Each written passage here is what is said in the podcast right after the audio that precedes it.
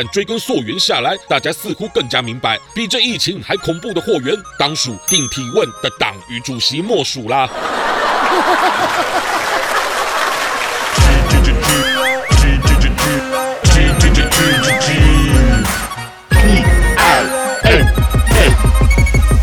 经济 Talk Show，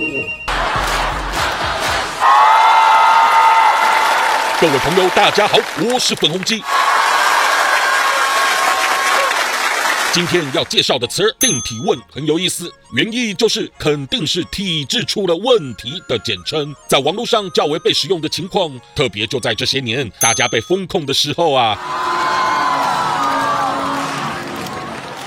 更特别的是，咱们老百姓原本啊质疑政府定体问的是针对清零，但追根溯源下来，大家似乎更加明白，比这疫情还恐怖的祸源，当属定体问的党与主席莫属啦。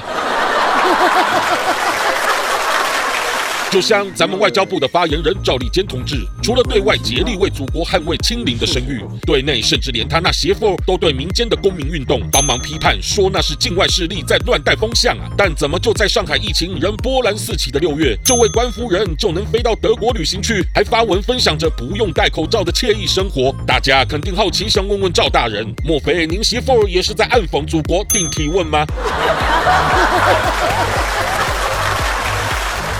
当然，赵大人对党的忠诚肯定没疑虑。但九月至今，您和媳妇在咱们国内出游，以及每每跟外国友人聚会，也都没戴口罩啊！我才更加明白，这定体问官员的特权，都是咱们百姓只能望尘莫及、碰不到的啊！反观最近逐渐被党摆平的白纸运动，就算还有像四川大学才于十二月十一日又见三百多名学生于校园内示威游行，但同学们不同于之前各地的抗议热潮，如今已暂时不敢扩散到校门外的范围。看来这阵子公安的严查确实有警示效果，所以也让很多网友深感灰心，认为在日后当老百姓想维权时，若想群聚嚷嚷还行，只是要记得当发泄之后就得赶紧回家，然后自己得看看在这定体问的中国。身为韭菜和高官的命运差距有多大？我是粉红鸡，谢谢大家。